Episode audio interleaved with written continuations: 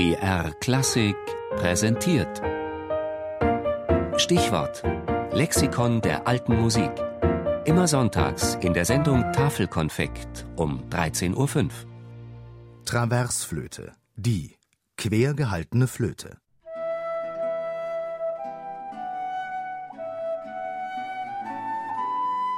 Von fabelhaften und ungewissen Erzählungen vom Ursprunge der Flöten so in die Quere vor den Mund gehalten werden, will ich mich nicht aufhalten, weil wir keine ganz sichere Nachricht davon haben. Schreibt Johann Joachim Quanz vor gut 250 Jahren in seinem Versuch einer Anweisung, die Flöte Traversière zu spielen, dem wohl wichtigsten Lehrwerk für dieses Instrument. Die Anfänge der Traversflöte liegen auch heute noch im Dunkeln. Spekulationen über ihre Geburtsstunde reichen bis mehrere Jahrtausende vor Beginn unserer Zeitrechnung. In den alten Zeiten bestund die Flöte Traversière nur aus einem Stücke. Als aber in Frankreich die eine Klappe hinzugefügt wurde, so bekam diese Flöte zugleich nicht nur von außen eine bessere Gestalt, sondern sie wurde auch, um mehrerer Bequemlichkeit willen, in drei Stücken gearbeitet. Es waren die Traversflöten des Mittelalters und der Renaissance, die meist einteilig und noch ohne Klappen gebaut wurden. Ausgehend von dieser Frühform durchlief die Traversflöte eine Vielzahl von Veränderungen. Sie wurde zwei-, drei- oder vierteilig gebaut, mit einer oder mehreren Klappen. Und auch in ihrem Inneren wurde experimentiert.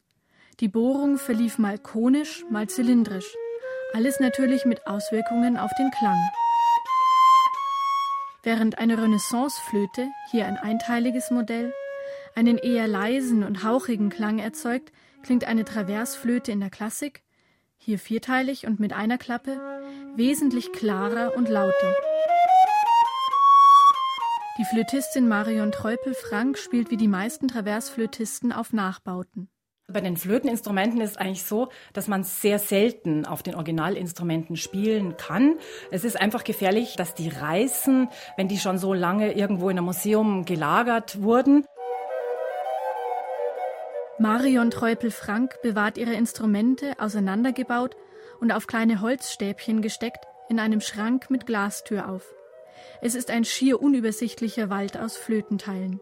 Ich denke, es sind insgesamt mindestens so an die 30 verschiedene Instrumente. Meine Lieblingsinstrumente, auf denen ich konzertiere, ist die einklappige Barockflöte und ist die klassische Flöte. Da gibt es die einklappige klassische Flöte, aber auch die achtklappige klassische Flöte. Und ich spiele auch nach wie vor Böhmflöte, auch sehr gerne. Theobald Böhm war es, der in der ersten Hälfte des 19. Jahrhunderts ein neues Modell der Traversflöte entwickelte, das bis heute als Böhm- oder Querflöte bekannt ist. Sämtliche Löcher werden mit Klappen abgedeckt und das Material der Flöte ist nicht mehr wie vorher meist Holz, sondern Silber, was einen deutlich helleren Klang erzeugte. Für einen Spieler, der heute Musik aus mehreren Epochen möglichst originalgetreu spielen möchte, bedeutet das einen Schrank voller Instrumente. Es bedeutet auch genaue Theoriekenntnisse, zu welcher Zeit und an welchem Ort welches Instrument gebräuchlich war. Und natürlich die ständige Umstellung von einem aufs andere Instrument, was das Klangideal betrifft, aber auch, weil sich die Griffe im Laufe der Zeit aufgrund des Hinzufügens der Klappen immer wieder verändert haben. Das ist tatsächlich eine ganz große Schwierigkeit auch, wenn man sich mit diesen historischen Flöten beschäftigt, aber auch eigentlich der Reiz. Also ich muss sagen, ich spiele jetzt schon 22 Jahre diese Traversflöten und mittlerweile finden meine Finger ganz gut die richtigen Griffe.